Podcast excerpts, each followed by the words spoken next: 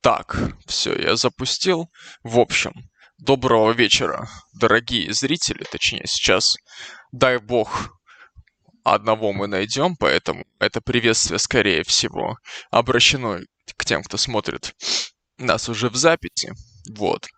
Сегодня, воскресенье, 24 мая, вот, в этот замечательный воскресный день мы вас приветствуем на канале Lucky Strike. Меня зовут Алексей, господина справа. С вами Андрей Лемон и вот. Lucky Strike в полном составе на месте. Истинно так. Сегодня, Сегодня а, обычный, нас... привычный, еженедельный а, стрим поговорить, попердеть. А, вот. А, что, ну, что было. На этой неделе был в среду подкаст по панпсихизму своеобразного качества. В пятницу была лекция по тождеству личности, вот, которую прочитал Андрей. Um, в следующую среду, скорее всего, у нас будет подкаст про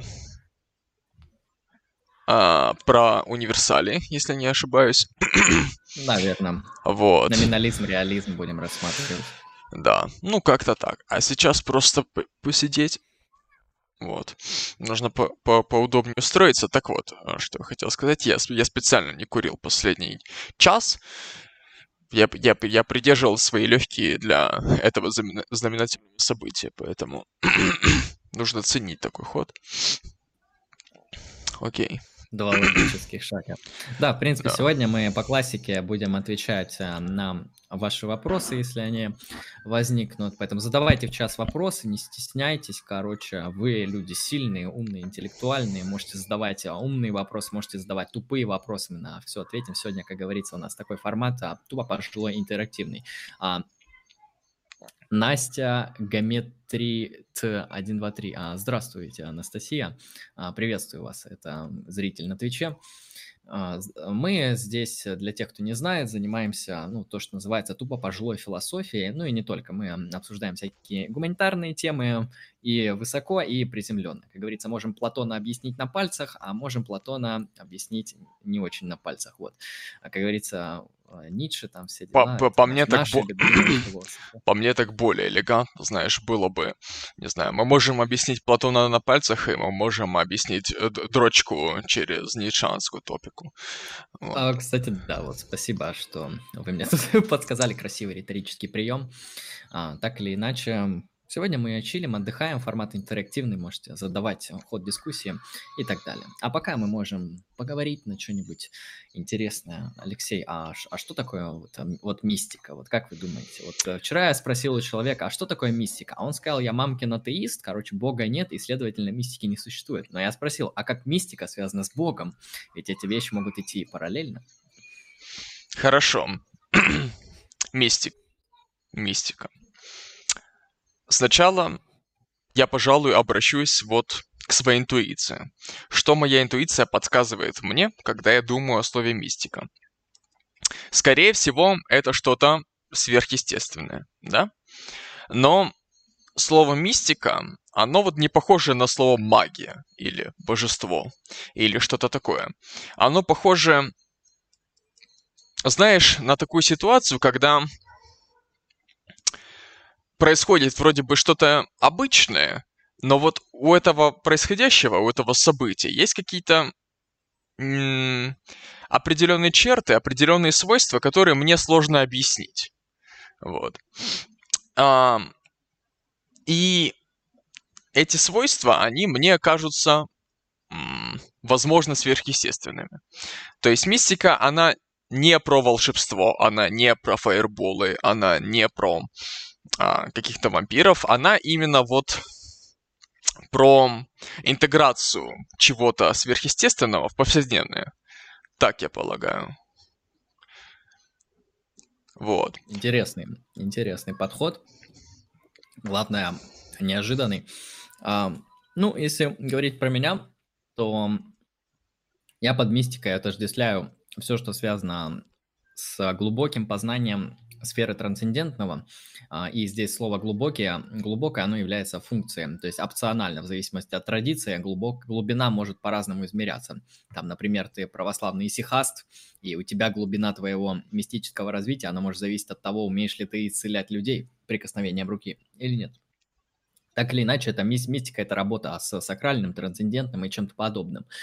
А, уже, если говорить о лоне какой-то традиции, там уже можно говорить о видах, формах мистики и так далее. В общем, мистика, на мой взгляд, это прямая работа с сакральным пространством, его изменение, его создание, его поддержание, его какая-то реконфигурация. Mm. Вот, кстати, интересный момент о сакральном пространстве. А, ведь секулярные люди, они не считают, что есть то, что называется сакральное, и поэтому у них нет дихотомии сакральное-профанное, как это может присутствовать ну, у большинства паганистских э, архаичных народов, той же Африки и не только, которые просто делят четко сакральное-профанное, как это можно увидеть во многих, почти во всех мировых религиях, те же самые пищевые, сексуальные и иные запреты, они отделяют сферу сакрального от сферы профанного. Не только это может выражаться через запреты, но в основном это используется через, через табу. Кстати, об этом Фрейд хорошо писал в «Тотем» и табу. То, что табу, оно может отделять, как бы, как ни странно, да, некоторые вещи, которые можно оценить как сакральные, как профанные. А, и дело в том, что для секулярного человека такой дихотомии вообще не существует. И Весь его мир, который он имеет, это мир профанный, так как он не противопоставлен сакральному, это просто мир.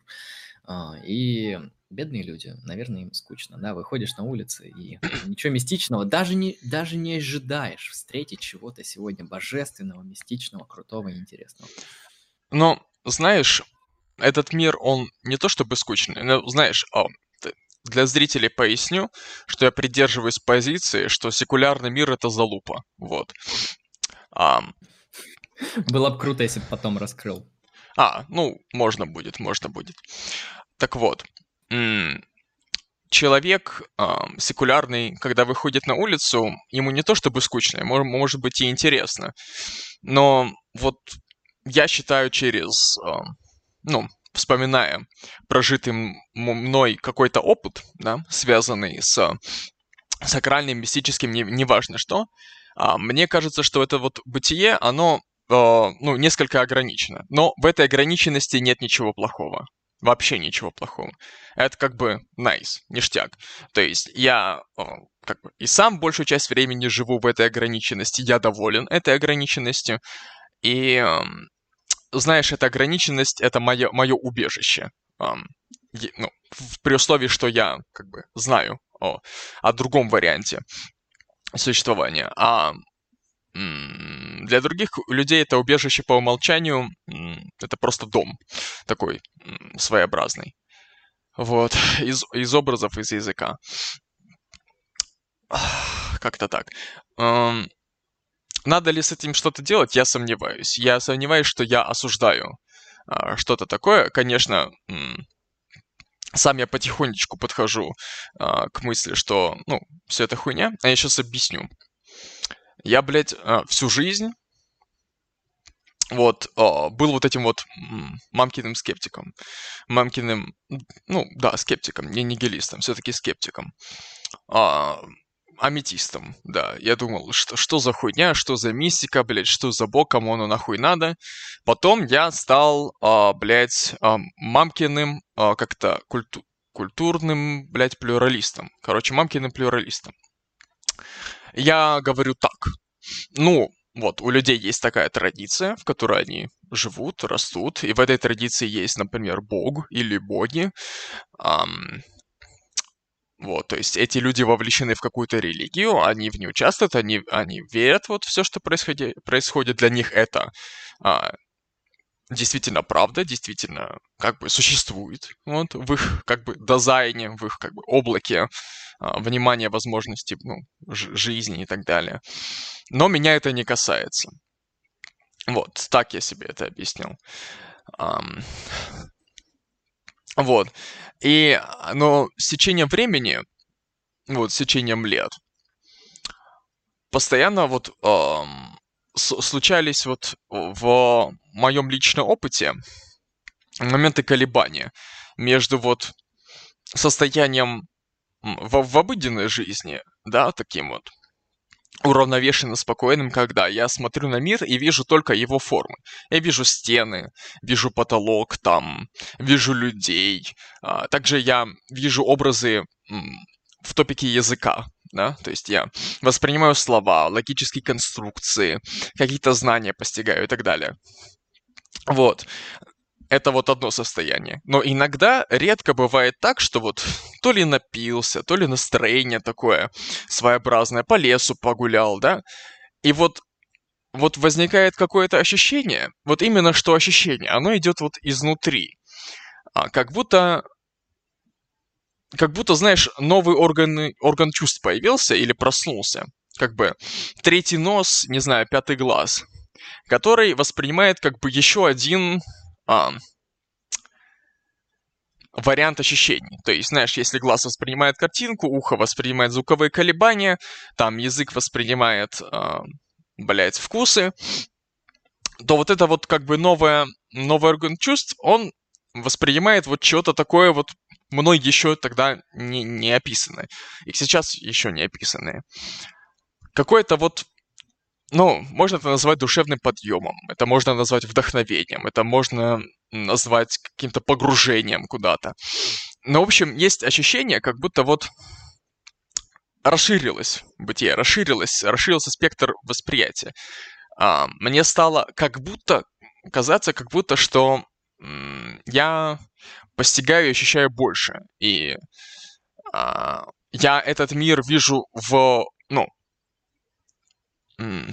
более полным, чем видел его до этого момента. И меня это все время впечатляло, конечно, но э, я, я, конечно, делал слабые попытки как это все объяснить, но в целом я приходил к мнению, что, ну, это баги. Я называл это багами просто э, создание, да. Тогда я еще уповал на сознание. Вот времена, когда сознание еще не убили. Да-да-да. И думал, хуйня какая-то, в общем, бывает. Бывает. А вот недавно вот меня начали постигать прям, блять, прям нахуй откровение за, за откровением. А, сначала, сначала я ну, когда мы с тобой э, делали подкаст по, по Ницше, а конкретно по произведению рождения трагедии из духа музыки. Кстати, для зрителей этот подкаст есть у нас на канале, и я рекомендую его посмотреть. Это очень хорошее произведение э, с очень э, прелестными идеями. Вот. Э, для меня, блядь, открылось, нахуй я, блядь, понял. Вот эту вот концепцию, которую вел Ницше, аполлоническая, дионисийская, эти вот названия, аполлоническое, дионисийское, они вот мало значения имеют. Но они обозначают примерно а, то же, что, что я когда-то как бы наблюдал, что и люди в основном наблюдают в жизни. А просто он, во-первых, это назвал определенным образом, а во-вторых, самое главное, что он сделал, это он описал вообще все, что как я предполагаю, он чувствовал, да, проходя через вот а, познание этих двух состояний. Если говорить а, чуть-чуть более предметно, а, вот, об аполлоническом и дионисийском, это, грубо говоря, аполлоническое, это вот Аполлон бог образов, бог э, форм, да. А Дионис, наоборот, бог хаоса, бог э, такого вот м, развоплощения, даже не развоплощения, а вот какой-то бесформенности, бесформенности монолитности, неопределенности. Слова, типа определить нельзя, да. Да. И вот э, с, с чтением этого произведения складывается мысль, э, и как бы Ницше сам неоднократно это утверждал в этом произведении, что э, Аполлон, ну, аполлоническое, оно в принципе э, следуют из э, рациональных способностей человека. Вот. А, из его, в общем, мыслительных способностей. И способности мыслить и что-то делать. Как там, формулировать а, слова, представлять какие-то образы и так далее. А дионисийское, оно является, оно как бы следует из природы человека. Точнее, ну, если по Ницше, из природы в целом, частью которой является человек. Вот. То есть человек предстает как вот мост. Действительно мост интересный. А, как такой вот хаб, связующее звено. Промежуточный этап между природным и вот мыслительным, можно так сказать, разумным, рациональным. И вот у него, у этого человека есть, получается, вот два стула, да? Um, один стул – это рациональность. Второй стул – это, получается, связь с природой, которая выражается в, ну, в чувствах, в каких-то интенциях, в интуиции, ам, ну, в переживаниях, в страстях, в опьянении, во многом чем. То есть природное, в общем. И как, что интересное еще говорит Ницше по этому поводу, а, он считает, что вот природный аспект человека, то есть когда человек обращается именно к своей природе, к своим, как бы, ну, можно грубо сказать, инстинктам, своим вот этим вот ну, эмоциям. Эмоции, они как бы рождаются от нас, вот они, они есть часть нашего природного. Наша эмоциональная непосредственная реакция, если говорить просто. Вот, все, что а, есть природного в человеке, точнее, ну, оно есть в полной мере, вот насколько есть человек, но насколько человек в это все погружен, да, насколько он открыт этому. Вот именно природное в человеке, оно обладает эм, наибольшим, эм, наибольшим богатством, вот, ощущений, каких-то возможностей взглядов и так далее. То есть в нем информации, грубо говоря, на порядок больше, чем вот в логическом, чем в рациональном. А человеческий мозг, он,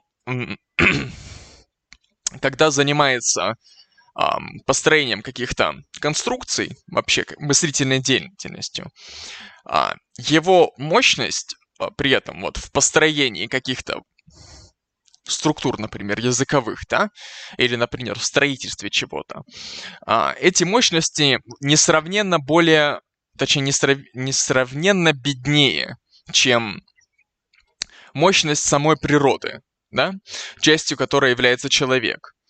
То есть,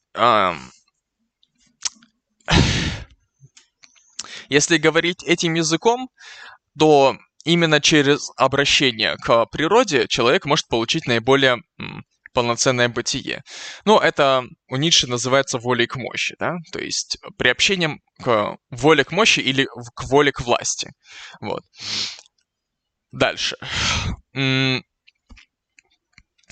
Это вот я сказал о мощности, да? Можно также дополнительно упомянуть то, что человек, в общем-то, он часть природы, он вырос на природе, он ее как бы росток, да, грубо говоря, ну, метафорически выражаясь. А, а вот разум, интеллект — это уже вот какое-то явление, которое возникло м, уже вот а, у человека, у человеческих особей. И это какая-то ну, если говорить языком марксистов, то природное в человеке это базис, а разум это надстройка. Вот, то есть это какой-то побочный эффект вот, развития человека. Тоже важный, потому что именно это делает человека человеком, то есть разумность. Ну, я, я считаю так, об этом можно поговорить, если что. Вот. Разумность, то есть человек, утратив разум, перестает быть человеком. Вот. Но тем не менее, это, это придаток, э, не, не придаток, это как бы надстройка, это как бы крона деревьев, да, ствол, как бы человек, как бы его тело, да, корни это его как бы природа, ну, грубо говоря. Все оно как бы неразрывно связано, но тем не менее визуально мы видим, что оно э, имеет какие-то границы, какие, какое-то различие друг с другом. Вот. И с точки зрения того же Ницше, как вообще возникает искусство? Искусство возникает тогда, когда, ну, Меньше приводит пример с поэтом. Um, поэт, он изначально ощущает вот какую-то музыку природы, какой-то вот порыв, какое-то вдохновение, какое-то ощущение, волну какую-то животворящую в себе. И потом через свой разум, через свой когнитивный аппарат, он эти, это ощущение, это вдохновение, он обрамляет в образы. Um, образы они могут быть um, в скульптуре, в живописи, в языке, если это поэт, например, uh, в звуках, например, это музыка и так далее. Вот, но смысл в том, что искусство, с точки зрения Ницше, настоящее, именно действительное искусство, оно рождается именно вот от природы. Оно идет от как бы природной части, от непосредственного части человека, интуитивной. Ну, вот, что-то такое. И, ну, об этом можно судить именно о том, что с точки зрения Ницше так и есть, что именно это является искусством. По его цитате, если не ошибаюсь, звучит она, ну, примерно перескажу, в общем. Можно себе представить аполлоническое искусство, да, то есть просто какое-то вот рациональное, рациональный какой-то перебирание форм, да, но вряд ли нам придет в голову назвать это искусством. Вот, так он сказал. И, в принципе, это похоже... По крайней мере, мне это кажется правдоподобным. Вот. Я так выражусь. Ха. Так, ну, я сказал, что такое м- аполлоническое и дионисийское по Ницше. И вот эм, это было первое откровение. Откровение второе, которое меня постигло, это вот потрясающая, потрясающая универсальность, потрясающая распространенность эм, вот того, о чем он говорит. То есть он использовал просто новый способ описания для вещи, которая, как мне показалось, присуща вообще, в принципе, эм, человеку в целом. То есть это еще один способ описания одного и того же, о чем я думал когда-то, э, и другие люди думали. Тысячу раз. А именно, это дихотомия между рациональным и природным. Вот, к примеру, вам, вам ведь наверняка знакома такая позиция бинарная, да? Между разумом и чувствами, да, между эмоциональным порывом и какой-то целесообразностью, да. Вот у Чехова есть о, роман о любви, да. Не роман, фу, рассказ, рассказ о любви. А, и там один из героев рассказа, он влюбился в молодую жену судьи, она влюбилась в него, и он говорит, что да, нес, несмотря на все испытываемые чувства, да, на то, что он желает быть с ней, она желает быть с ним, он сомневается в том, что они смогут... А он сомневается в том, что из этого может что-то выйти достаточно. Он, сом... он думает, может быть, они разлюбят друг друга, может, эм, там ей что-то не понравится, или там не будет денег, или эм, и, и тому подобное. Плюс эм, он не желает разрушать чужой брак, как бы он начинает думать о, о ее детях, там, о, о ее муже, о ее семье счастливой, которая произошло. И таким образом он эм, подавляет себе это желание, эту страсть. Да. Потому что... То есть в данном случае его рациональное начало проаргументировало и победило в каком-то смысле, да, вверх. Да, да. Именно так. То есть это вот пример данной дихотомии. Человек находится, ну, как мне кажется, как я считаю, уже можно сказать так. Человек находится вот между этими двумя полюсами, между этими двумя состояниями. Между разумным, чувственным, между аполлоническим, дионисийским. Это можно как угодно описать. Вот. Так, продолжим. Есть Фрейд, есть Зигмунд Фрейд. В своем цикле лекций «Введение, психоан... Введение в психоанализ» он вводит а, несколько понятий. Он вводит понятие сознательное. А, сознательное, грубо говоря, это то, ну вот, как мы ощущаем себя в своей голове. Ну вот, движение наших мыслей, там, вопросы, которые мы себе ставим, то, что мы видим вокруг. Ну, в общем, это все сознательное, то, что мы можем как-то в своей голове вычленить и а, описать. Да? А, есть, есть бессознательное. Ну, вообще, есть еще предсознательное. Это уже больше конкретно психоанализ, я об этом расскажу. Да, наверное, все-таки об этом расскажу. Ну так, вскользь буду касаться. Я вот, чтобы понять сознательное и бессознательное, я приведу метафору. Вот есть компьютер. Вот. У нас есть как бы рабочий стол, монитор, да? И, грубо говоря, а, сознательное — это то, что мы видим на рабочем столе, на экране компьютера, просто. То есть мы видим э, какой-то Windows, мы видим программы, какие-то браузеры, мы можем там тыкать мышкой, мы можем печатать, видеть буквы и так далее. Но тем не менее, тем не менее, мы знаем, что технический компьютер — это сложное устройство, и мы вот например, не обладая каким-то техническим образованием, мы смутно себе представляем, какие именно процессы в нем происходят, но мы ясно понимаем, что он создан свет, следующими людьми, которые так вот как бы переконфигурировали материю, да, так ее организовали, так организовали, блядь, все эти микросхемы, блядь, э, там, платы, блядь, вот так это все организовали, так это, блядь, экран сделали какой-то, что оно нам выглядит именно так.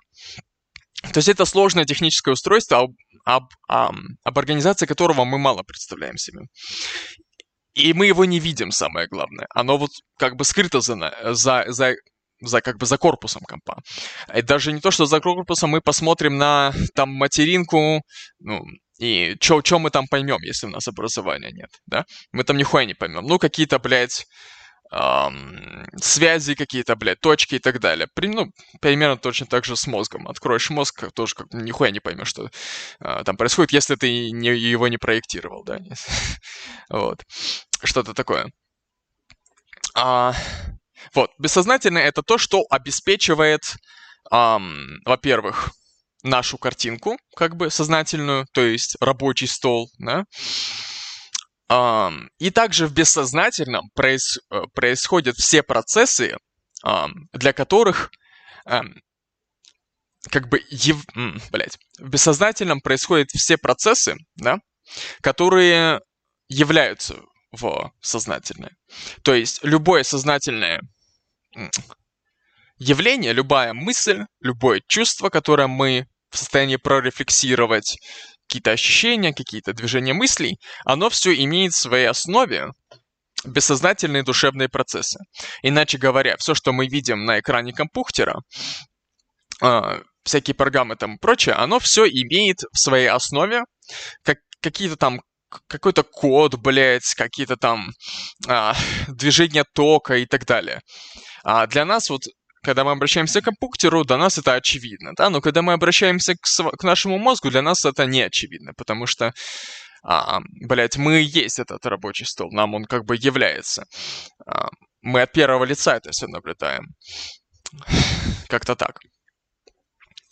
Вот. Расскажу по приколу про предсознательное. Фрейд интересную метафору на эту тему изобразил. Вот есть прихожая. А, прихожая — это наше бессознательное. Есть комната. Комната — это сознательное. И между комнатой и прихожей стоит страж. Это предсознательное. А если происходит какое-то событие, оно изначально всегда проворачивается в бессознательном сразу.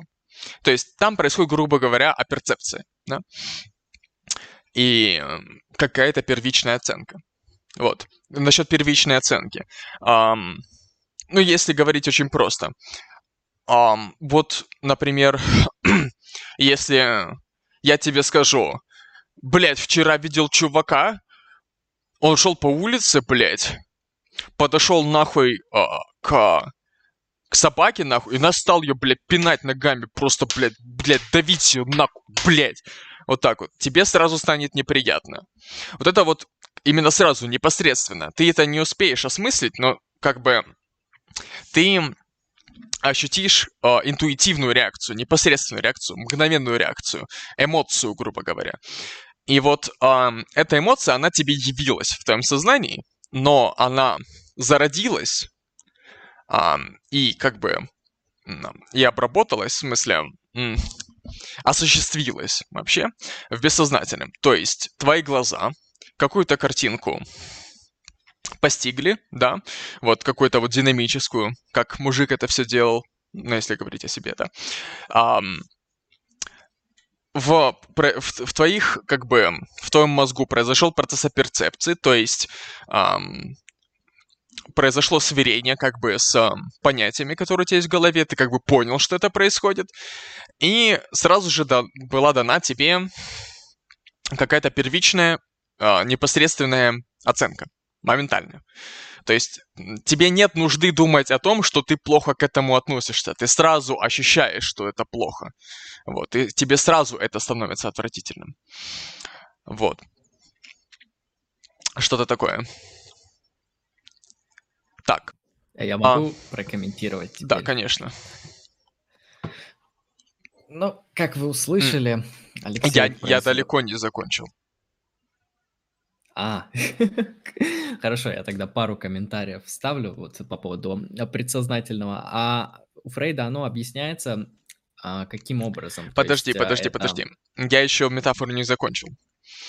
А, а еще, еще есть. Да, и вот м, предсознательное — это страж, который стоит между твоим бессознательным и твоим сознательным.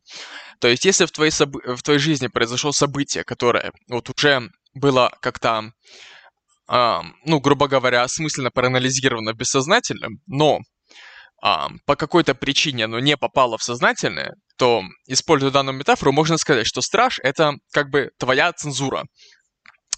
А это, ну, он называет это сверхя, да, а, какие-то идеологические, нравственные установки, да, которые не пропустили это переживание в сознательное. И тогда, таким образом, это вот как бы происходящее называется вытеснением, таким образом. Вот. А, в общем-то и все. Насчет Фреда я закончил, но я дальше продолжу потом. Угу. Комментарий. А, я хотел прокомментировать э, первые кейсы, которые ты говорил про а, баланс между аполлоническим и дионисийским.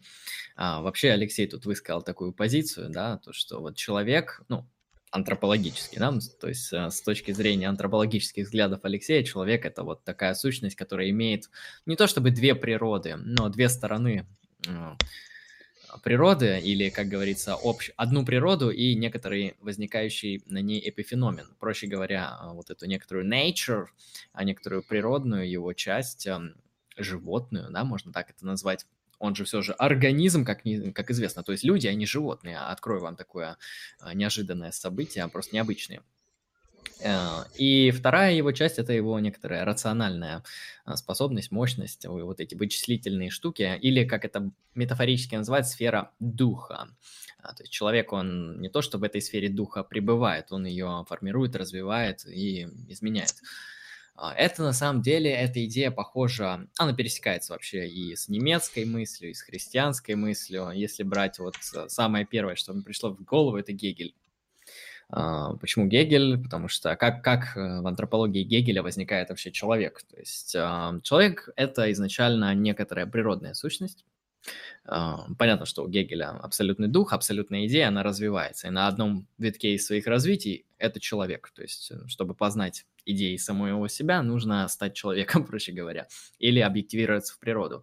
То есть человек изначально в своем базисе, да, в своей фундаментальной сущности, в своей фундаментальной структуре представляет собой, ну, чистое животное, а, а, определенный живой биологический организм. Это, в принципе, понятно.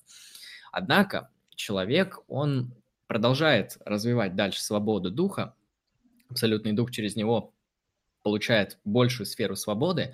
И конкретно как это возникает? Возникает это в коммуникации между людьми. Между ними возникает язык.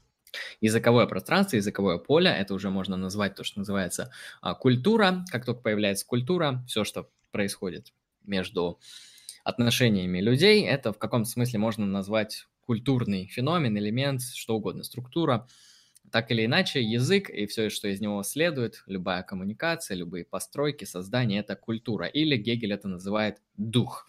И дух, он дальше уже диалектически развивается. Ну, Гегель, конечно, так как он автор определенного толка, он считает, что вот этот базис животный, это, конечно, хорошо, но дух, дух, который порождает человека, он намного важнее, намного лучше, и вообще это как бы высшая ступень. Поэтому нужно стремиться к тому, чтобы человек становился более а, рациональным, поэти, понятийным и так далее. То есть оказывал свое влияние на развитие этого абсолютной идеи в бытии. Самопознанием осуществлялся этой идеей, и чтобы эта идея познавала себя через него. Вот такая вот у Гегеля необычная философия. А что же делает Ницше? А Ницше, он говорит то, что, конечно, дух – это круто, конечно, Аполлон – это интересно, прекрасно, и формы имеет, и так далее, но нельзя полностью падать в Аполлона, потому что когда ты упал в Аполлона, а, ты перестал заниматься искусством. Ты, пон... ты потерял экстатическое, в тебе уже нет того экстатического состояния, поэтому я бы сказал, что Ницше, он даже занимает контрпозицию. Если Гегель настаивает на том, что нужно стремиться к духу, Ницше настаивает на том, что нужно стремиться к Дионису, к Зоэ, к животному, к природному. Нет, а, я в этом вопросе с тобой не согласен. В поздних, поздних работах. Я, думаю, да. я считаю, что Ницше м, а, призывает стремиться к а, Дионисийскому в то именно по той причине, поскольку человек слишком от него отдалился. То есть он сместился, баланс нарушен был, произведен. Если ты помнишь, а, Ницше также называл Диониса источником страданий и ужаса. Да. И да. для человека естественно избегать страданий и ужаса. И поэтому как бы чрезмерное погружение в Дионисийское тоже влечет за собой негативные последствия, разрушительные последствия. Вот. А, страдания и страх. Поэтому вот на примере того, как происходит искусство, как я описал, можно пронаблюдать, что такое гармоничный человек с точки зрения Ницше. Это вот человек, который нашел баланс между своим природным и своим разумным, между денисийским и аполлоническим. Если мы смотрим раннего Ницше, то да. Если мы, например, ну, имхо, конечно, Ницше, как мы видим, можно интерпретировать как хочу, так верчу, но так или иначе у Ницше на каком-то этапе его творчества появляется идея сверхчеловека. А на мой взгляд, сверхчеловек — это синтез э, аполлонического и дионисийского в снятом виде. Ну, проще говоря, он как Гегель поступает, он вводит фигуру сверхчеловека, которая уже не фул Дионис и не фул Аполлон, но при этом ни то, ни другое. Оно выше, оно над этим. Ну, я как бы... примерно это имею в виду. Вот. Ну, тогда да, тогда об одном говорим. А просто он говорит, что прорваться к сверхчеловеку, ну, понятно, нужно с помощью дионисийских сил, при этом у тебя должны быть и мощные аполлонические силы. Ну, сверхчеловек, он на то и сверхчеловек, что его мощности, они велики, его воля к мощи просто фундаментальная и велика, и его аполлонические мощности тоже велики. Он не быдло, он не тупо бандит, который с дубиной всех пиздит. Хотя это тоже. Он еще и аргументами посыпает. Примерно так. Там, кстати, на Ютубе прикольный комментарий, я зачитаю. А, пример про собаку – огонь. Я такие же примеры привожу, когда бухой. Ну, понимаете, экстатические состояния, они вызываются не только из от алкоголя, а вот Алексей об этом прекрасно знает. Да. А, так вот, я продолжу. А, вот, продолжу говорить про Ницше. А, вот, а, предположим, какой-то Ницше, фу, какой Ницше, а, блядь, Фрейд. А, Фрейд, кстати, в своей работе очень часто прибегает к словам «предположим», «обозначим» и так далее. То есть он в данном, он в своей работе не постулирует, типа, истинность вот всего этого происходящего. Он а, высказывается такими фраза, фразами, как «если мы наблюдаем это, то необходимо предположить вот это». Вот, как-то так он выражается. Так вот. Ну, как гипотетический ученый, который да, модель да. строит. Да. Вот, если продолжать рассматривать вообще эту концепцию, э, эту, эту модель, то да, травмирующий опыт э, вытесняется, да, не, не, не поступает в сознание, это я сейчас просто описываю концепцию Фрейда. Вот. Um, и так рождается, и так может развиться симптом невротический. Так может появиться невроз. Потому что э, симптом — это замещение как бы непережитого, непережитой ситуации, вытесненной ситуации. Вот. И что дальше начинается самое интересное, то, к чему я вел, собственно. Ницше также вводит понятие сопротивления. Как это выглядит? Вот при психоанализе, как он говорит, а, одна из основных целей психоаналитика – это перевести бессознательные переживания в сознательные. А, то есть, чтобы человек вспомнил и как бы все-таки прожил то, то, что у него в голове засело. То, что не дает ему покоя. Вот. Но, но скрыто от его разума. И когда психоаналитик он этим занимается, он занимается этим в основном через психотерапию, то есть через диалог. Вот. Через, а, к примеру, вот самый, как бы, очевидный, самый наглядный метод в данном вопросе – это метод э, свободных ассоциаций. Когда человеку предлагается э, просто говорить первое, что попало ему в голову, то есть рождать свободные ассоциации. Вот. И просто интуитивно непосредственные. И вот э, Фрейд говорит, что э, часто да вообще практически в любом случае психоанализа возникает так называемое сопротивление. Иначе говоря, когда ассоциации не формируются. Когда вот какой-то этический страж, он э, препя- препятствует, он как бы держит тебя за глотку и, ну, как бы, вот, ты находишься в какой-то тюрьме из э, каких-то нравственных м, установок, из каких-то, ну, из какого-то мнения и так далее. Вот, и а, это мешает тебе как раз эти ас- а, ассоциации прочувствовать. Вот. Ам, Ницше приводит пример, что вот у него... Фу, какой Ницше, блядь. Фрейд. А, оба немца, блядь. Ну, как немцы. Один из них не совсем немец, но жил в Германии, да. А, вот. А, Фрейд приводит пример эм, дамы э, средних лет, а, которая э, донимала своих родственников всякими проблемами. Ну, то есть она выносила мозг. Вот.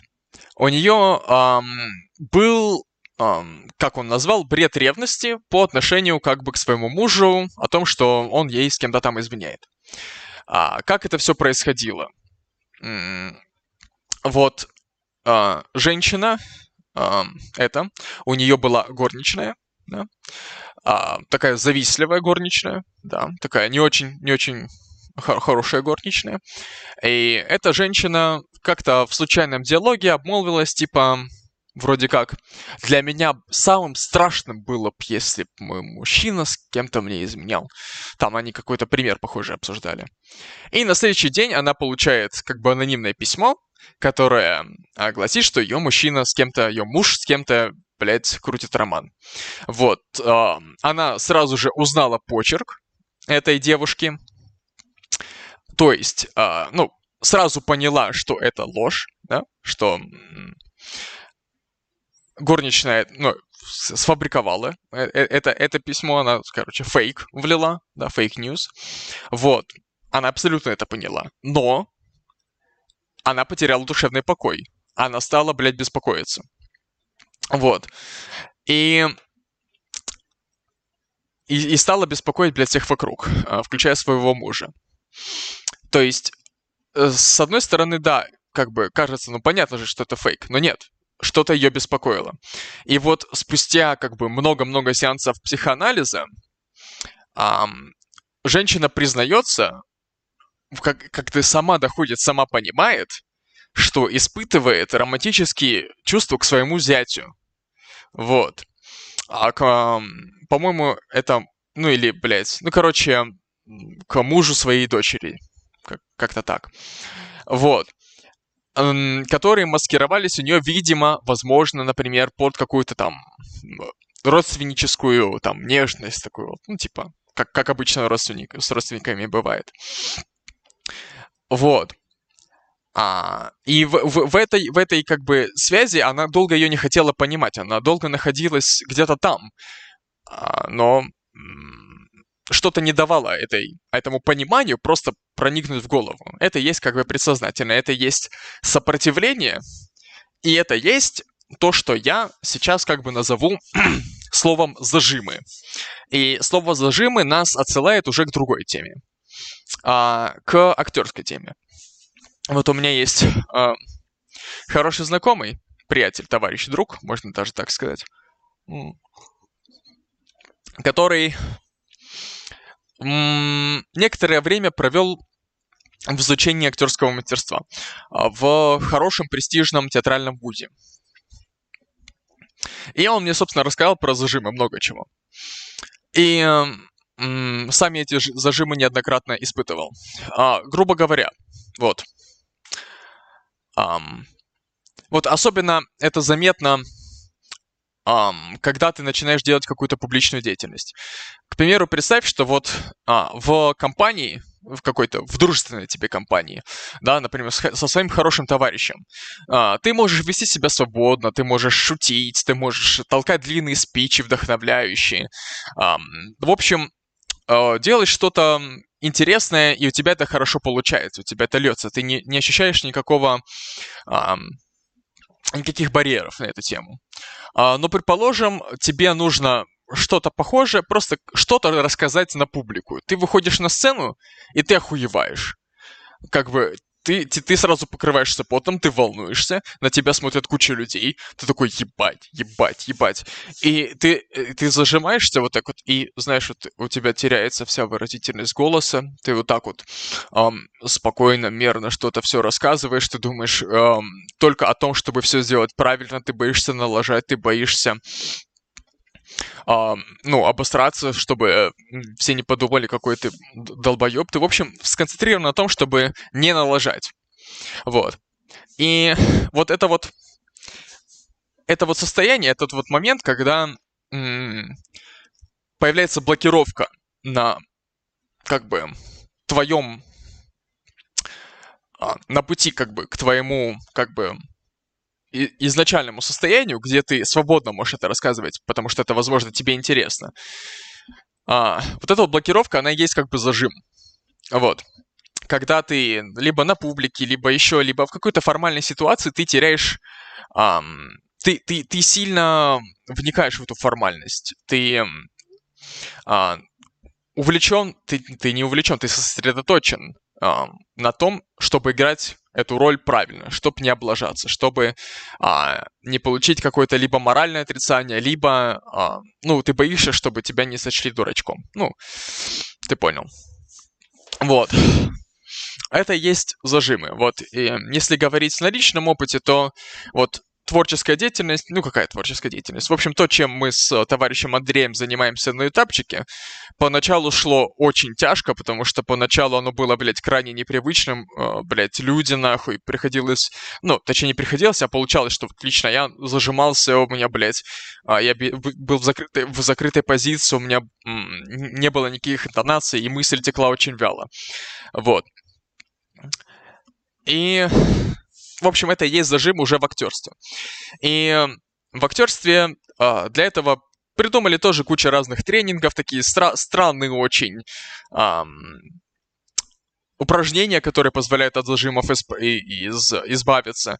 А, ну вот, если говорить вот на бытовом уровне, то это, ну, вот ты чувствуешь, что ты боишься что-то делать, просто делай это. Ну, например, скажи что-то, вякни, просто вот так вот такие а, рандомные совершенно импетусы. Вот Китай, а, ну не импетусы, ну короче, импульсы какие-то реализовывая, рандомные, они пусть, пусть они будут дурацкими, а, ты главное, в общем, прими этот страх показаться дураком и просто а, делай это, покажитесь дураком и вот как бы испытай это на опыте, и это вполне возможно снимет твой зажим.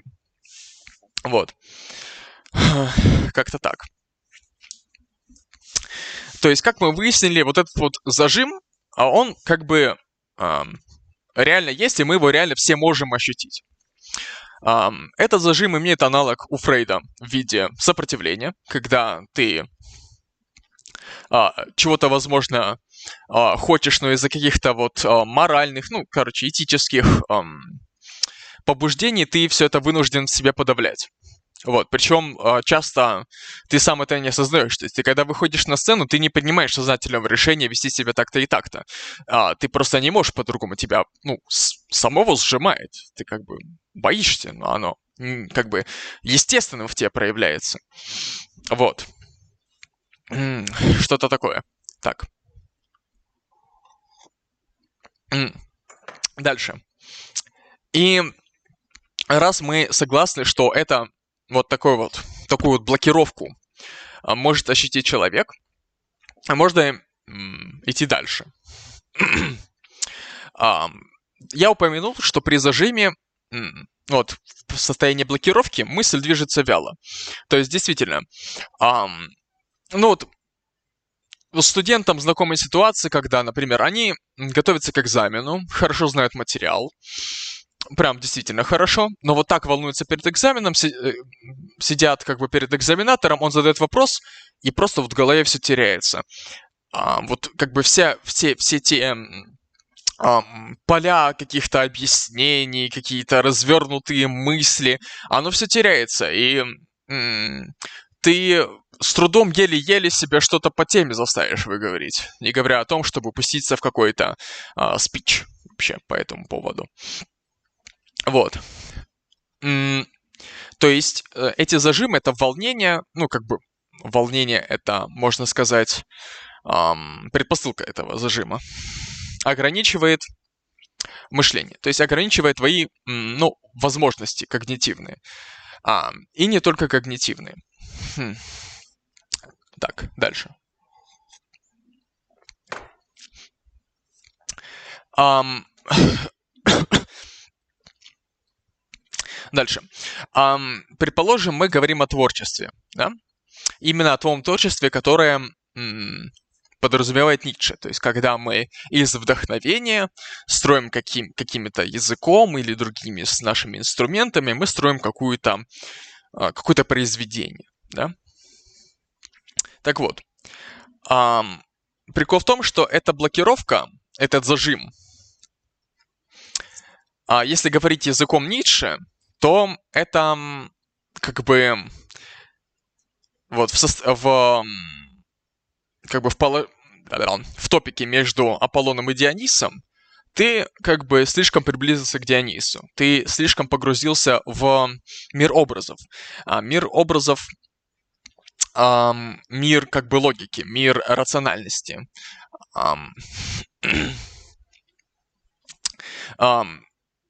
ты стал э, блядь, ну, не то, что слишком рациональным, но ты, ты в основном думаешь, у тебя уходят, уходит твоя связь, как бы, э, с, с, с твоим природным, которая, вот, как я уже говорил, по нише обладает наибольшим богатством э, выразительности. Угу. Вот. да. И вот наверняка многие люди пробовали заниматься творчеством. Например, вот наверняка, ну ладно, хорошо. Много людей, действительно много людей пробовали писать стихи. Um, ну, кого-то получается, кого-то не получается, но вот я расскажу на своем примере. Вот когда мне было писька лет, вот, примерно вот столько, а, какие-то стихи мне писались, и мне было заебись, мне было норм. Потом, когда у меня появился какой-то вкус в, как бы, в поэзии, я тоже пробовал что-то писать, но вот на каждой строчке думаю, блядь, что за хуйня, что за говно? Это вот это не в рифму, это не в ритм, это не туда, это звучит убого, это звучит слащаво, это звучит претенциозно и так далее. Вот у меня появились куча всяких этих оценок извне, а, которые все это гнобят. То есть я вот ощущаю какие-то рамки, какие-то зажимы. И я все бросаю. Вот.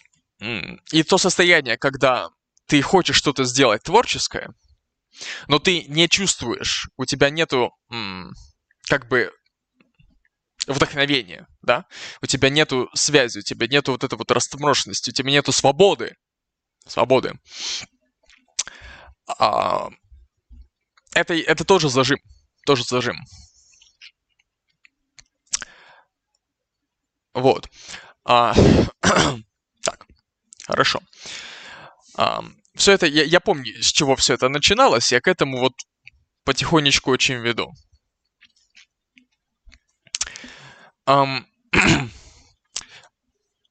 можно еще вот по поводу вот этой вот дихотомии, как бы природ, природного, запутался, где все находится, природного и рационального. Можно при, вспомнить, например, хороший фильм «Бойцовский клуб». Он очень наглядный в этом вопросе. Главный герой, безымянный рассказчик, он находится во власти Аполлона. Вот это, это чуть ли не прямо говорится там. Он находится во власти вещей, во власти образов, которые его окружают. Он играет социальную роль. Он каждый день просто играет какую-то роль. Он каждый день выполняет одни и те же функции, которые от него требуют. Вот. Он покупает себе там всякие штуки в квартиру. Он, он этими образами, он просто пленен. Он находится в аполлонической тюрьме. И тут появляется Тайлер Дерден, который сначала взрывает его хату, потом, блядь, перевозит его в а, разрушенный нахуй дом, где нет никаких удобств просто вообще. Потом они пиздятся в бойцовском клубе, просто отдаваясь вот этому вот, как бы, ритму, этому биению жизни, этому вот, ну, пизделову, мужскому такому, качественному. Вот. И Тайлер Дёрден тут предстоит как дионисийское начало, как что-то, что тебя тянет именно вот к хаосу, к природному, к неоформленному. А... Это Тайлер Дёрден какой-то момент говорит, лишь утратив все до конца, мы обретаем свободу. Иначе говоря, лишь утратив вот, лишь выйдя за пределы зависимости от образов, которые построил человек вокруг себя, от этих стен, ну, от удобств, например, да, от работы, которая тоже является, ну, она является ролью, она является образом, образом человека рабочего. Вот, выходя за пределы этого общественного договора, выходя за колею, которую для тебя про, про блядь, э, ебаный телеграм, э, выходя за колею, которую для тебя сформировало общество, как бы выходя за эту тропинку и направляясь как тебе угодно, тогда ты обретаешь свободу. Вот. И по нише здесь э, на самом деле тоже похожая ситуация. То есть э, именно о самом сверхчеловеке я не готов судить, да? Но вот я вспоминаю, что в какой у нас был первый подкаст? По какой? По какому? Генеалогия морали. Вот, да, в генеалогии морали а, Ницше ввел такое понятие, как сверхнравственность. И объяснил это так примерно. А, совесть — это болезнь. Вот.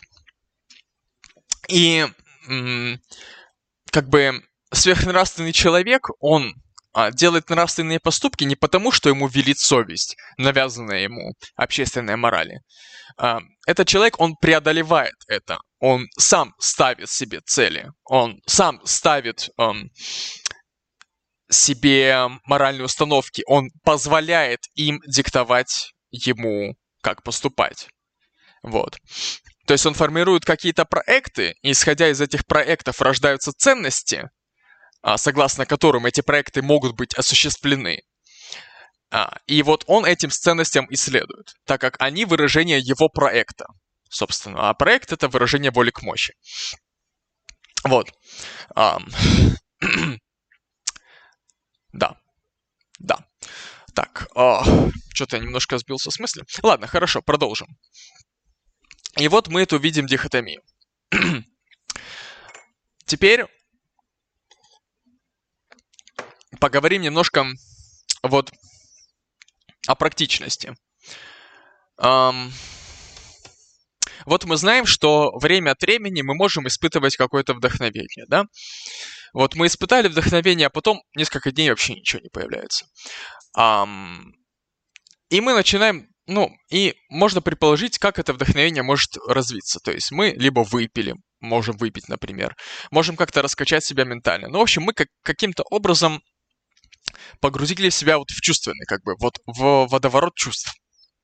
А я это называю лично вот в своей системе прорывом Дионисийского. Вот. То есть состояние вдохновения. Но это состояние вдохновения, оно посетило единично, и потом к нему бывает сложно возвращаться. Ну вот, знаете, как творческий кризис, типа, а, я ищу вдохновения, нет вдохновения, меня ничего не вдохновляет, мне как бы не удается творить. Вот. Um, так, дальше. Предположим, актерские тренинги, да? Um, да, во время тренинга ты можешь uh, в какой-то момент вот его прочувствовать, uh, его понять, да, и совершить какие-то странные действия, которые тебя, с тебя снимают в какой-то мере зажимы, да. Но на следующий день ты просыпаешься, ты ровно в тех же условиях, что и был как бы всю жизнь до этого, ты ровно в тех же образах, в тех же ролях, в которых ты находился, и твои зажимы хоп-хоп и вновь стали на место. Ты вновь как бы не можешь это поступать. Именно поэтому, если говорить об актерских тренингах, они регулярны. Вот. Для того, чтобы э, как-то прийти к состоянию освобождения от зажимов, эти актерские тренинги должны проводиться регулярно. Вот. А...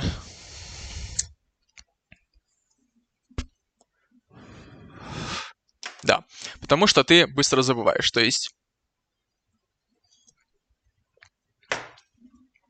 И э, когда, когда десятый, когда ты занимаешься актерской деятельностью, эм, ты вновь вновь переживаешь это состояние, и вновь и вновь как бы подтверждаешь свой результат. Вот, это во снятии зажимов. Дальше. Um, то есть, um, какая... Сейчас, ладно, хорошо. Я пытаюсь подвести к тому, что вот какая-то регулярная практика необходима, чтобы чтобы отходить немножко вот от тюрьмы аполлонического, от э, тюрьмы тех ролей, которые мы играем в жизни, от э, тюрьмы как бы каких-то нравственных приколов и так далее. Потому что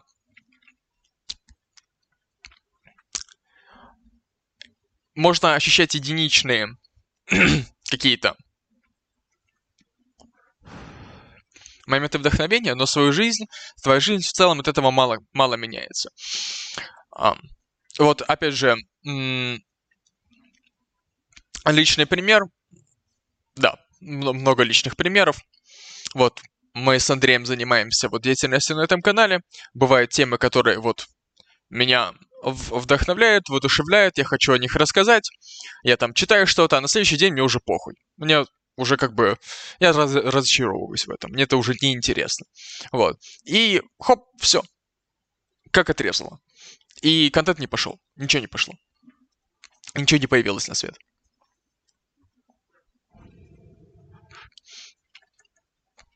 А, можно сказать, что для этого нужна дисциплина. А, то есть на дисциплине что-то сделать. Но я скажу по-другому. Дисциплина нужна только в тренинге. Э, дисциплина нужна а, в виде постоянных регулярных практик, которые а, открывают тебе путь как бы к твоему природному, который обладает наибольшим богатством выразительности. Вот.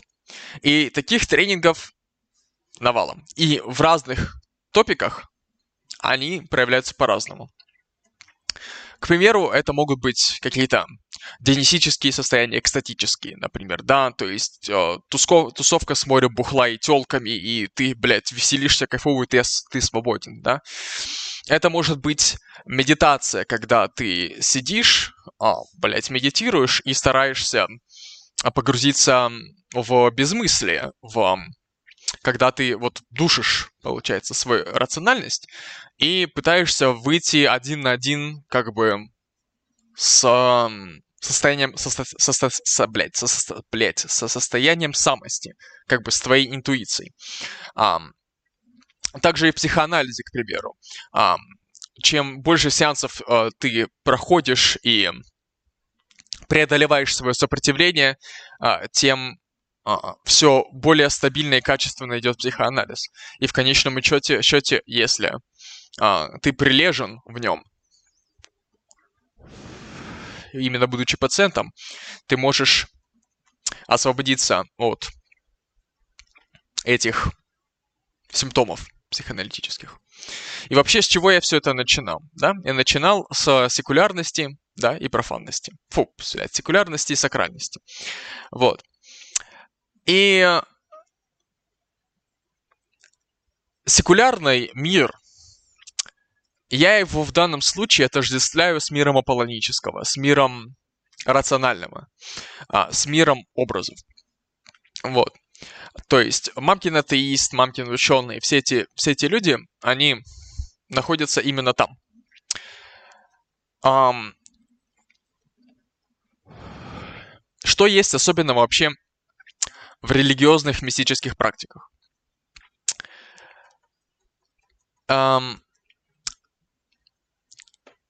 Когда, ну вот, например, если говорить о каких-то традиционных культурах. Вот у меня есть на работе один чувак, дагестанец, который живет в горах. Ну, вообще, большую часть времени, пока не, работает, например, в отпусках и так далее. Ну и жил большую часть времени в горах. И вот он рассказывает, что там у его какого-то родственника, у него даже газа дома нет. И он ходит в лес за дровами, чтобы, чтобы растопить ебаную печь. И он ходит а, за дровами с осликом. Вот. А, ослик очень-очень прикольное существо. Вот он рассказывал мне, что накануне порубил дрова в одном месте. А, забыл туда дорогу, но оставил там дрова. На следующий день идет с осликом, с которым был накануне. А ослик уже знает дорогу, ослик туда придет. То есть, вот это вот, как бы, это, это пример, когда м- человек находится вот а, в какой-то здоровой традиции. М- когда человек находится как бы в связи с а, природой, когда природа ему отвечает взаимностью. Когда он может использовать такую, может это назвать магией, может это назвать, э, не знаю, использованием, использованием поведенческих, там, блядь, особенностей осликов. Это можно назвать мистикой. Но, тем не менее, ослик, блядь, взял и перевел его на место это. Вот. И э, как я уже говорил, вот в последнее время на меня вот накатывают ощущения более полного вот как бы ощущения в мире себя. Вот. И это ощущение, оно вот настолько богато по ощущениям, во-первых. Во-вторых, оно настолько дает um, творческий, творческой энергии. Um, и настолько прекрасно, что вот uh, я его считаю благодетельным, правильно. Вот. Я сравниваю его вот это вот ощущение со своей жизнью в секулярности, вот, когда у меня есть только только рациональное. Я, я стараюсь, когда я старался быть только рациональным. И ам, мне становятся очевидными причины как бы моего несчастья. Я просто в каких-то моментах я, я подавлял вот свои природные интенции, да, в, чтобы подчинять их вот голосу разума. И я считаю, что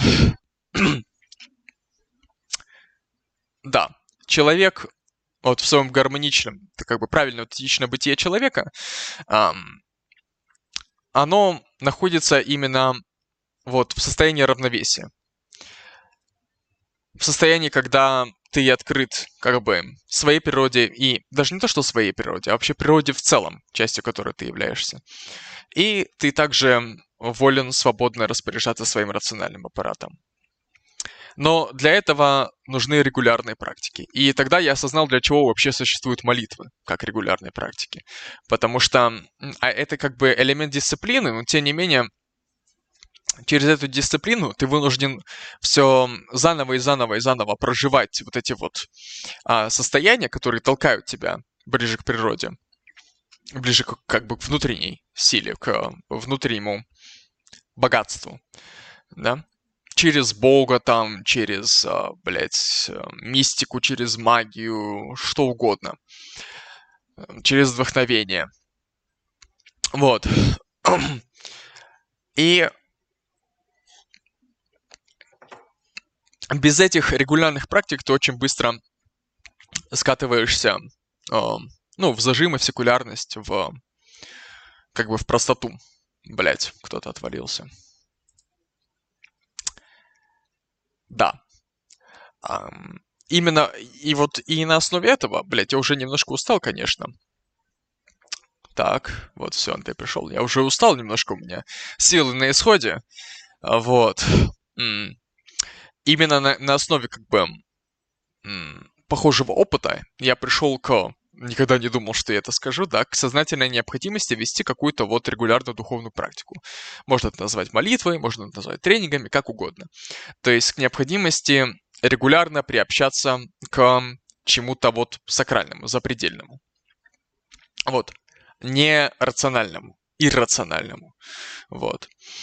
А, как какой-то вот духовной основе мира, к, ну, к духу природы, можно так сказать. О, блядь. Фух. Что-то такое. Ничего себе. А, ну, как говорится, отвечаем на один вопрос два часа. Это канал Lucky Strike, это мы умеем.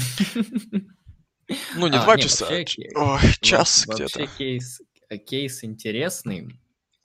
А, кейс наполнен всем подряд. Я даже... Сначала я держал в голове вот конкретные моменты, которые такой, ага, здесь надо вот прокомментировать.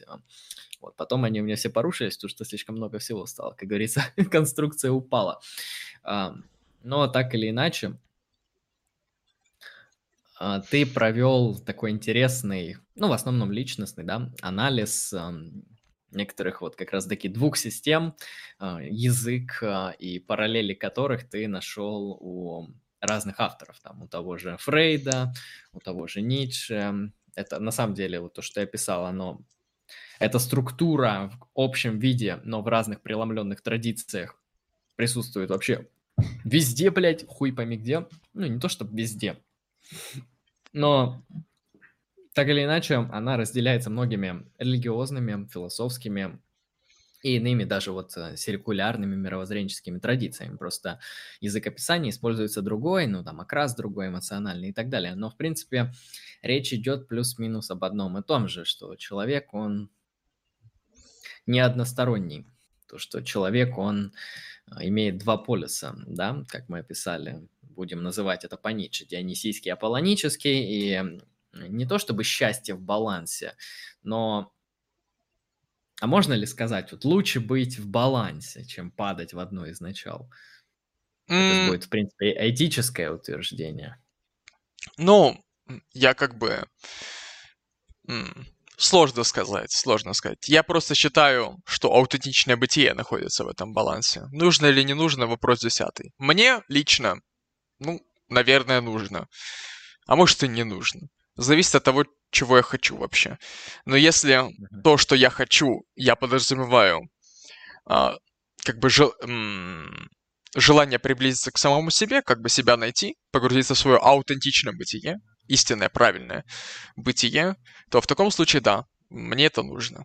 Вот, но люди ж они разные, это во-первых. Во-вторых, если все, блядь, будут в аутентичном бытие, это будет странное общество. Не знаю.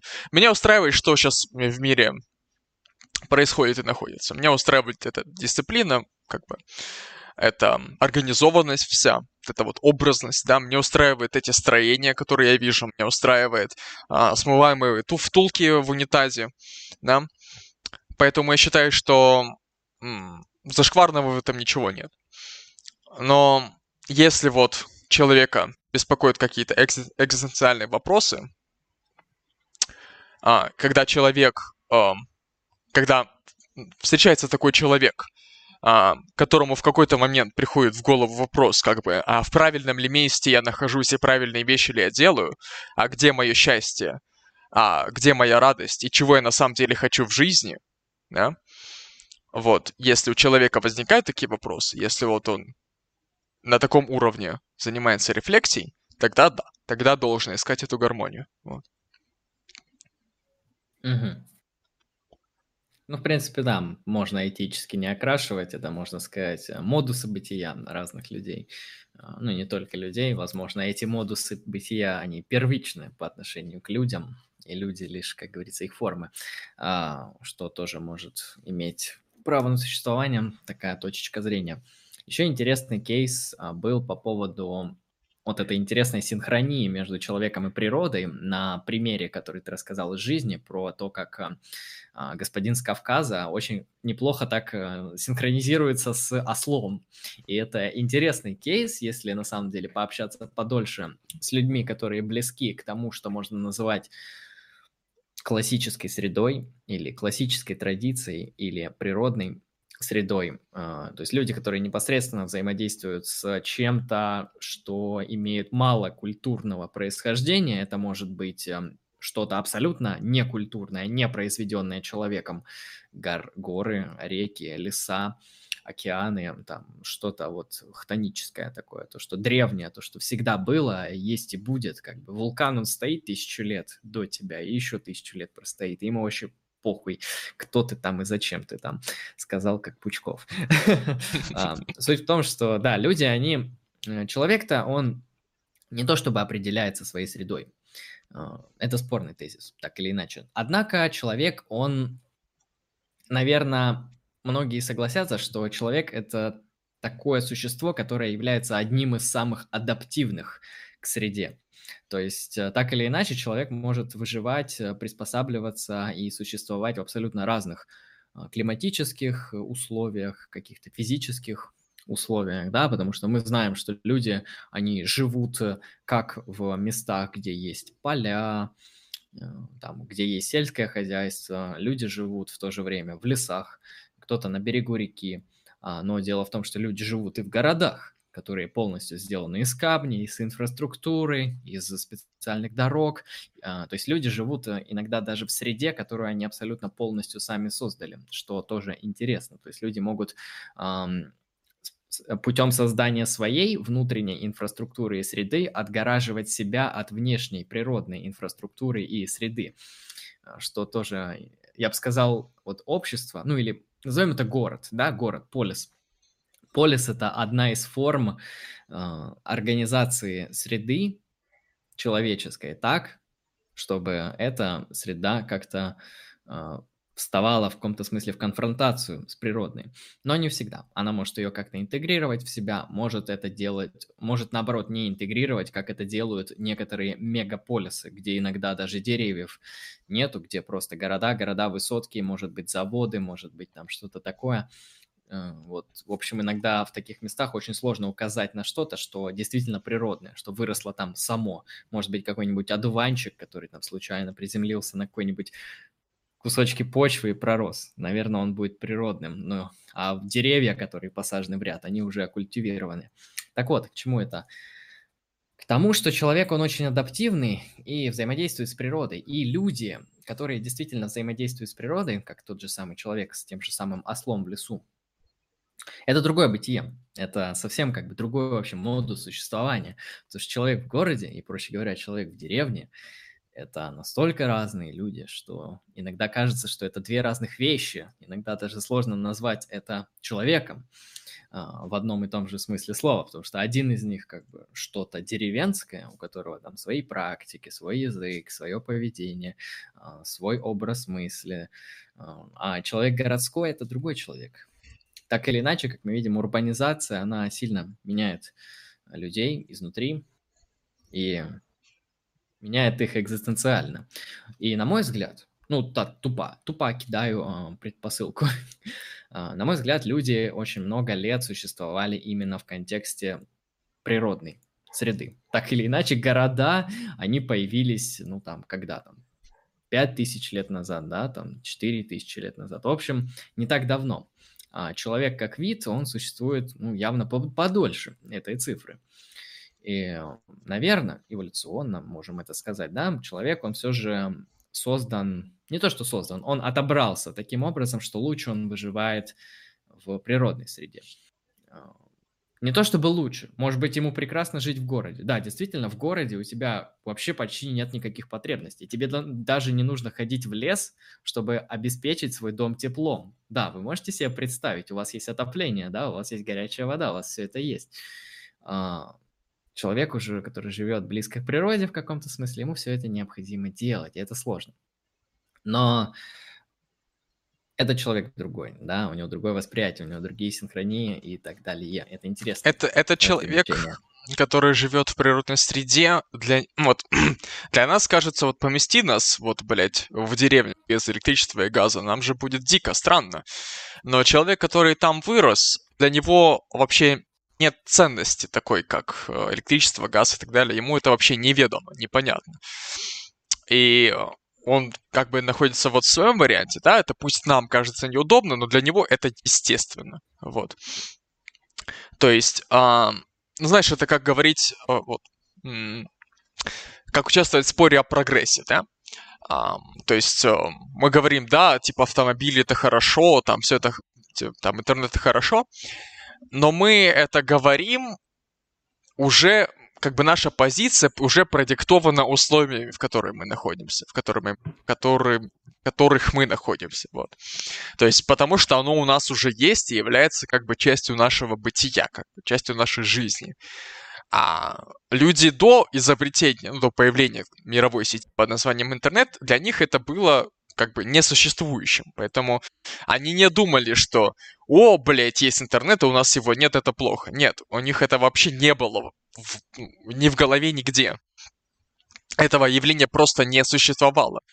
А, поэтому я, я не могу сказать, что они больше страдали, чем, чем мы сейчас и так далее. Вот. То есть наш, наши позиции относительно вот этих вот благ прогресса, они продиктованы уже наличием этих благ а, у нас дома например. И если даже копнуть глубже, то, по крайней мере, плюс-минус та система образования, в широком смысле, да, образования человека, она построена на ценности того, то, что, во-первых, прогресс есть, во-вторых, он морально окрашен, то есть это благо. А, я не уверен, что такая система ценностей присутствует в каких-то то, что называется архаичные культуры, то есть какие-нибудь а, племена Африки и Австралии, я думаю, они ничего не слышали о прогрессе, и у них такой идеи, наверное, даже в языке нету о том, что что-то может прогрессивно, линейно а, в лучшую сторону развиваться. У них есть определенный цикл года, по которому они следуют, соблюдая свои ритуалы. Вот, и им это заебись, как бы слушают каждый вечер мифы, а, там под барабан и так далее. Так, так или иначе, они аутентично экзистируют всем племенем. И это тоже интересно. Вот, наверное, то, что да, мы можем делать утверждение о прогрессе или нет, это также плюс-минус обусловлено тем, что сама среда, в которой мы э, производимся, да, она имеет в себе идею прогресса, и она у нас вклад... вложена. Вообще мы ее понимаем она у нас присутствует. Можем к ней относиться, типа, ее нету или отрицательно, то есть критиковать, а можем ее принимать. Э, вот. Но так или иначе мы с ней работаем. Угу. То есть она уже актуальна нам. Ой. Примерно так. А знаешь, я вот что скажу. um, вообще, мы планировали сегодня провести стрим. Просто обычный. Болтологический стрим. Вот. Um, но так вышло, что я выдал спич на час. Вот. А, причем это на самом деле тема, которую я хотел раскрыть вот типа в лекции, да, Ти типа лекции, да, вот как Андрей ведет лекции, так и я хотел что-то подобное. Но вот сейчас вот оно как бы само появилось, я вот все это рассказал. Более или менее связано. Вот. А, я устал. Вот. А, в чате я не вижу большой активности. Конечно, у нас есть четыре человека на Ютубе и еще по одному на Game и на Твиче. А, но я думаю, это уже не интерактивный стрим. Вот, поэтому, в принципе, а, можно это будет переименовать какой-нибудь подкаст. Вот. А сейчас завершить, потому что я, если честно, подустал немножко. Ну, я думаю, мы можем дать минут 10 э, зрителям, ну так, чисто задать вопросы, может, есть какие-то, потому что услышали, а, и потом, потом завершить. Ну, то есть где-то Хорошо. в 9 с чем-то часов. А вообще кейс, э, кейс интересный, да, вот а, ты, ты в течение какого времени, получается, к нему приходил? Где-то в течение месяца у тебя вот так диалектически развивалась мысль? А, ну, именно начало формулироваться, именно в слова, в позицию, да, в течение где-то месяца, полутора, двух, что-то такое. Ам, да, но я уже ретроспективно понимаю, что как бы данный вопрос, он беспокоил меня, ну, последние лет пять, наверное.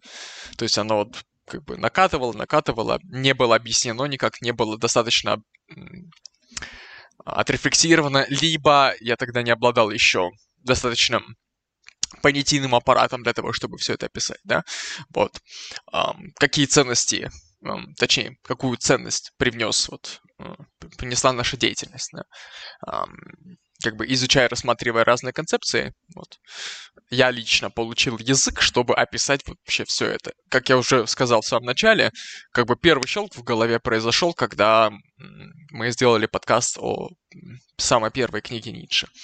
Вот, что-то такое. Вот, ну, да, мне, мне, мне явилась ценность философии, и я, я уже могу сказать, что я считаю а, Ницше, ну, охуевше, охуевшим совершенно философом, очень сильным, очень крутым. Пусть у него как бы своеобразная философия, да, без аргументации. А, тем не менее, вот тейки, которые там даны, они ну, очень жесткие, очень жесткие. Um, да. И знаешь, ну, и я сам говорил, кто понял, тот поймет, кто да. не понял, пройдет мимо. Да. Я пришел к выводу, что в целом вот это вот Эту дихотомию, да, еще можно по-другому назвать, как сакральность, секулярность, если воспринимать как бы... Сакральная, профанная, да. Да. Эм, эм, природу как некий сакральный эм, аспект как бы существования человека. Вот. То тут просто есть несколько а, языков, которым это можно описать. Можно описать э, языком Ницше и называть себя ницшеанцем. Да? Можно описать это с точки зрения религии, да, назвать себя верующим человеком. Можно назвать себя актером. Ну, фрейдистом. Фрейдистом, да. Психоаналитиком, да. А, можно, например, упарываться в медитации, называть себя охуенно духотворенной личностью и тому подобное. Вот, можно называть себя экзи- экзистенциалистом вполне. Um, потому что вот, ну, правда, знаешь, uh, мне мне кажется сейчас, что экзистенциалисты, они, э, знаешь, это как-то спин от Ницше просто, это какая-то мысль отделенная от Ницше, какая-то не очень широкая, а Ницше вот не только э, обозначил все проблемы, ну, не все проблемы, обозначил фунда- фундамент проблем экзистенциализма, но он уже еще и дал решение этому в виде сверхчеловека. Вот. Как-то так. А экзистенциалисты, они все это адаптировали под более как бы простой человечески понятный язык. Вот. Я бы сказал, да, многие из них уже занимались аргументацией. Если Ницше, он кидал кейсы, а там как хоти, так, как хочешь, так и интерпретируй. А экзистенциалисты уже конкретные философы, тот же Мартин Хайдегер, если можно его так назвать, они уже как-то это пытались проаргументировать, философски описать.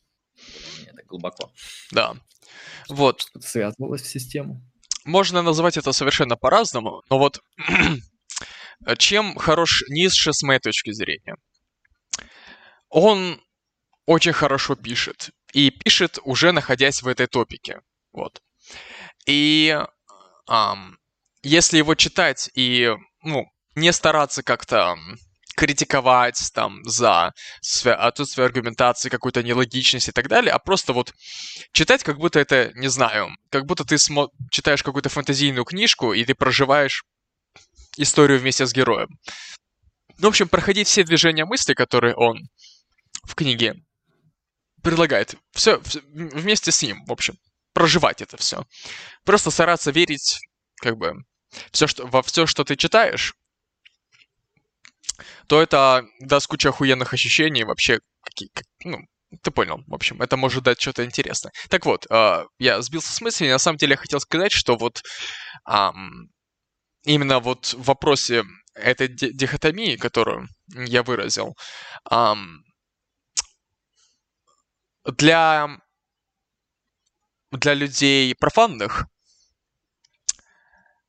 это представляется как вообще, ну, вот если говорить там о примере для людей профанных, стремящихся к сакральному, да, это представляется как очень а, грамотный, м, качественный текст, потому что м, написан соответствующим языком человека, которого, который способен к а, рациональному а, мышлению, который способен к аргументации, а, ну, к нормальной рационализации а, своих а, интенций, да,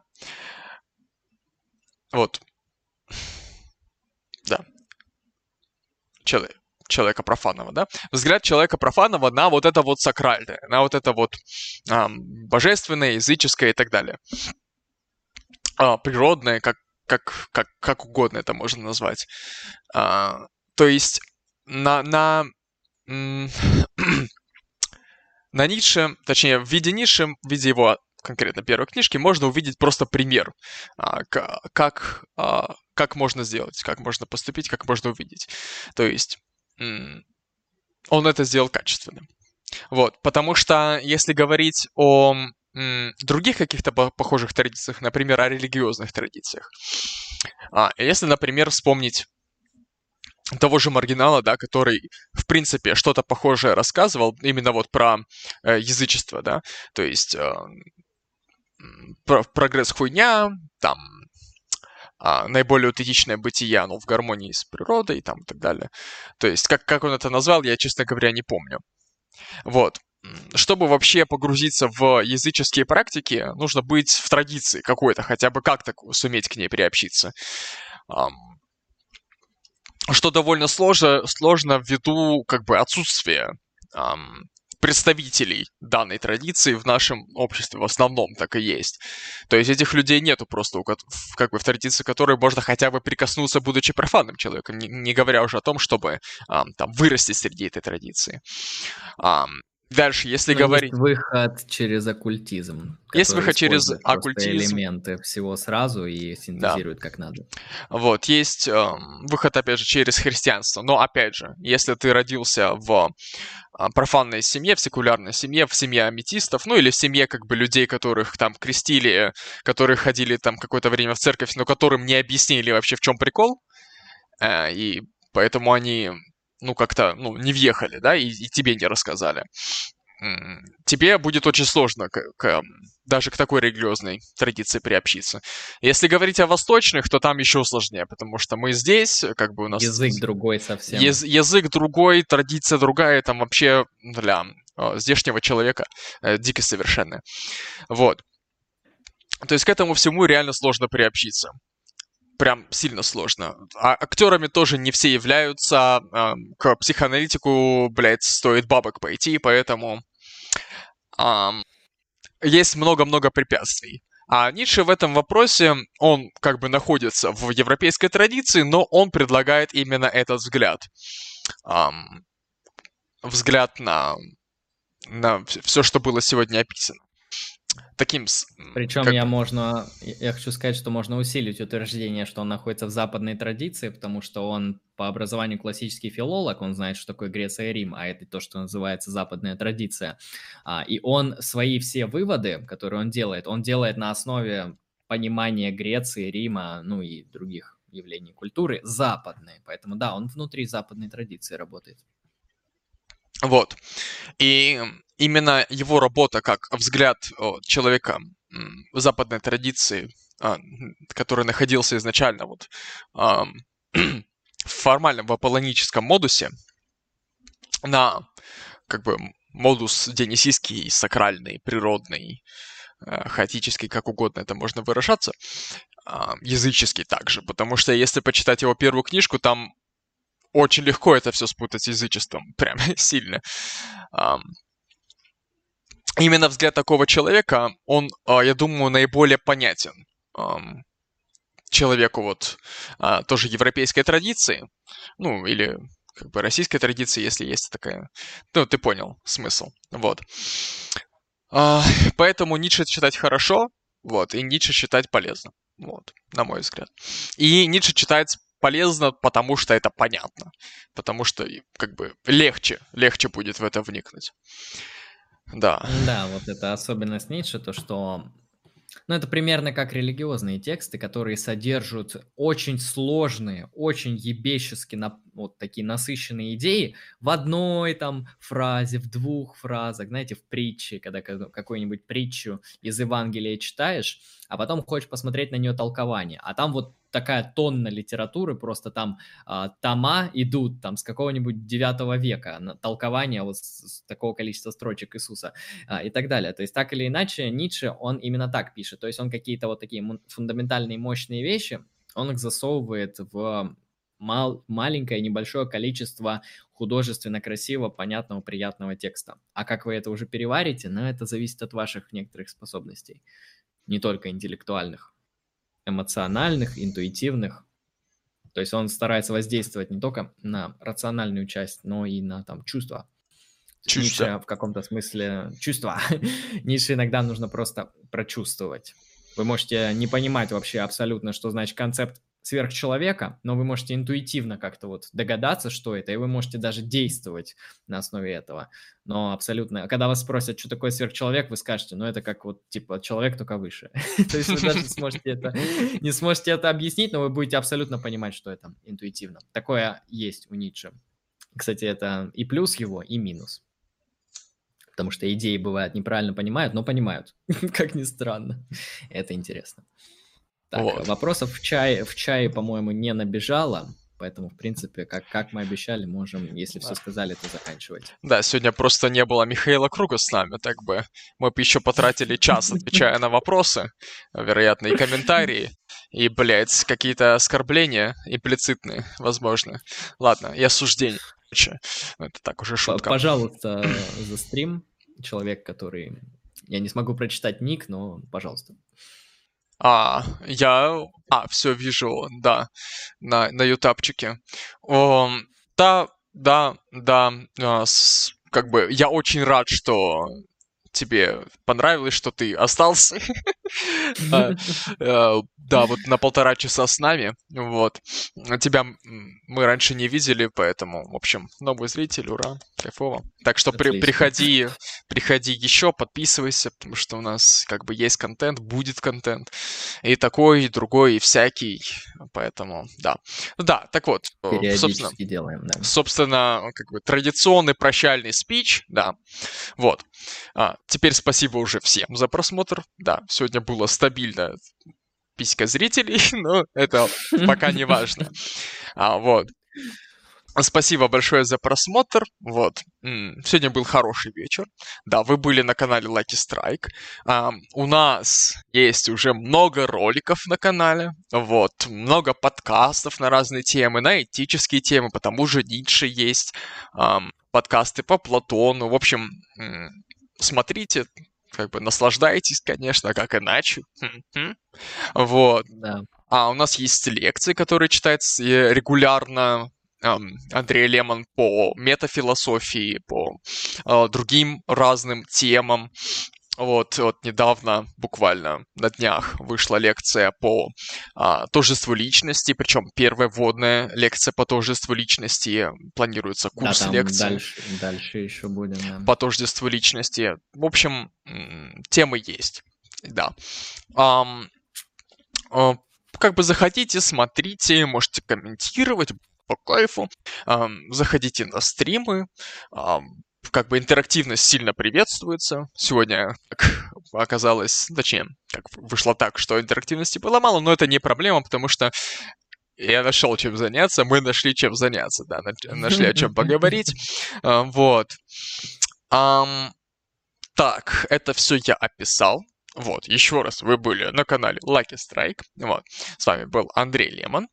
Вот, с вами был я, Алексей. Вот, подписывайтесь на группу ВК, заходите на канал Дискорда, э, группу в Телеграм. Вот везде заходите, везде подписывайтесь. Заходите на стримы, на подкасты, все смотрите, комментируйте. Будем отвечать на вопросы. Вот я думаю, что нам есть что ответить. Вот. То есть что-то что интересное из этого можно получить. Также напоминаю вдруг, что нам можно как какой-то видос дать посмотреть, там вот внизу есть на эту тему а, ссылочка, вот, а, если есть желание услышать какие-то комментарии. Вот, в общем, Доброго Еще вечера. я один А, комментарий, да, еще один давай. комментарий я сделаю. А, Вы можете также там, в принципе, писать в комментах а, контент, на какие темы вам интересно а, там послушать, посмотреть. Вот а, я хочу ответить, там, по-моему, в одном из прошлых видосов человек спрашивал про а, произведение «Второй пол» Симона де Бувуар. А, Ну, честно говоря, вот э, это произведение мне конкретно не очень нравится, однако, ну, так или иначе, это тема, связанная с феминизмом. Ну, возможно, вероятно, мы в будущем сделаем подкаст какой-нибудь, где опишем, ну, вообще, что такое феминизм и так далее. Может быть, такое будет. Вот. э, Так что вы можете, в принципе, предлагать те темы, ну, в основном связанные с философией, ну, так или иначе, какие-то гуманитарные темы. Разбор фильмов, кстати. У нас есть там разбор одного из фильмов «Дом, который построил Джек». Можете оценить, если нравится, то пожалуйста. Мне очень понравился, очень крутой. Я лично сам пересмотрел. Вот, предлагайте контент, будем как-то взаимодействовать, кооперироваться. Да, да. В общем, еще раз, доброго вечера, доброй ночи. В общем, всем пока. Всем удачи!